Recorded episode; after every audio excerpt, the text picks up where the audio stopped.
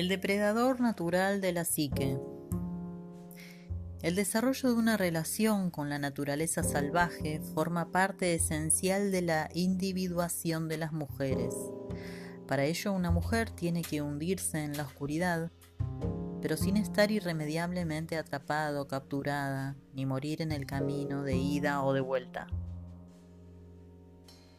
El cuento de Barba Azul gira en torno a ese captor, el hombre oscuro que habita en la psique de todas las mujeres, el depredador innato. Es una fuerza específica e incontrovertible que hay que refrenar y aprenderse de memoria. Para refrenar al depredador natural de la psique es necesario que las mujeres conserven todas sus facultades instintivas. Entre ellas cabe citar la perspicacia, la intuición, la resistencia, la capacidad de amar con tenacidad, la aguda percepción, la previsión, la agudeza auditiva, la capacidad de cantar con los muertos, de sanar intuitivamente y de cuidar de sus propias hogueras creativas. En la interpretación psicológica recurrimos a todos los aspectos del cuento de hadas para representar el drama del interior de la psique de una mujer. Barba Azul representa un complejo extremadamente recóndito que acecha en el borde de la vida de todas las mujeres, vigilando y esperando la oportunidad de enfrentarse con ellas. Aunque en la psique de los hombres se puede manifestar de manera parecida o distinta, es un enemigo antiguo y contemporáneo de ambos sexos. Resulta difícil comprender por entero la fuerza de Barba Azul, pues se trata de algo innato, es decir, inherente a todos los seres humanos desde que nacen y en este sentido carecen de origen inconsciente. Y sin embargo yo creo que podemos intuir cómo se desarrolla su naturaleza en el preconsciente de los seres humanos, pues en el cuento Barba Azul es calificado de mago frustrado. En esa faceta está relacionada con las figuras de otros cuentos de hadas en los que se representa al perverso depredador de la psique como un mago, que a pesar de su carácter tremendamente destructor, ofrece un aspecto más bien normal. Utilizando esta descripción como fragmento arquetípico, lo podemos comparar con lo que sabemos acerca de la brujería frustrada o el frustrado poder espiritual de la mito historia el griego Ícaro voló demasiado cerca del sol y sus alas de cera se derritieron, provocando su caída. El mito del niño y el águila habla de un niño que se hubiera convertido en miembro del reino de las águilas de no haber creído que podía quebrantar las normas de la muerte. Mientras se elevaba al cielo, se arrebataron sus plumas de águila prestadas y se precipitó hacia su perdición. Según la teología cristiana, Lucifer quiso igualarse a Dios y fue arrojado al infierno. En la tradición folclórica hay muchos aprendices de brujo que se atrevieron a sobrepasar los límites de su capacidad, quebrantando las leyes de la naturaleza. Fueron castigados con daños y cataclismos. Si examinamos todos esos leitmotivs, vemos que los depredadores que hay en ellos ansían la superioridad y el poder sobre los demás. Tienen una especie de inflación psicológica por la que el ente pretende ser tan alto y tan grande como lo inefable que tradicionalmente distribuye y controla las misteriosas fuerzas de la naturaleza, incluyendo los sistemas de la vida y la muerte, las normas de la naturaleza humana, etc. En el mito y en el cuento vemos que la consecuencia del intento de un ser de quebrantar, doblar, o alterar el modus operandi de lo inefable, se castiga con una merma de sus facultades en el mundo del misterio y la magia.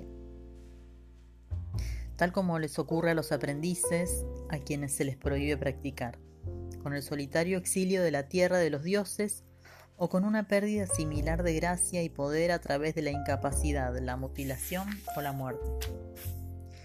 Si logramos ver en Barba Azul al representante interno de todo este mito del proscripto, también podremos comprender la profunda e inexplicable soledad que a veces le asalta por el hecho de experimentar un constante alejamiento de la redención.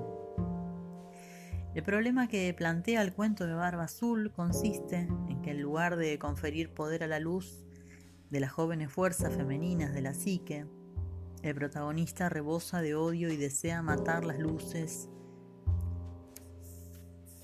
de la psique. No es difícil distinguir en semejante tumoración maligna a un ser atrapado que quiso en algún momento superar la luz y perdió la gracia por ese motivo.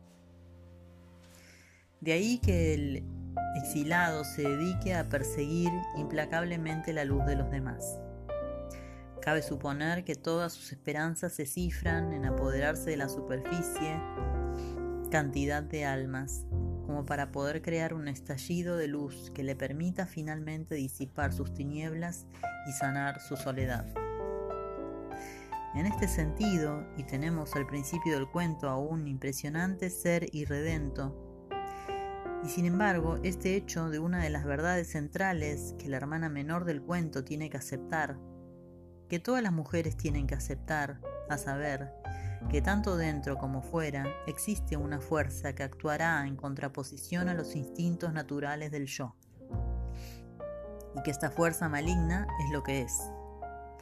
Aunque nos compadezcamos de ella, lo primero que tenemos que hacer es reconocerla, protegernos de su devastadora actuación y en último extremo, arrebatarle su energía asesina.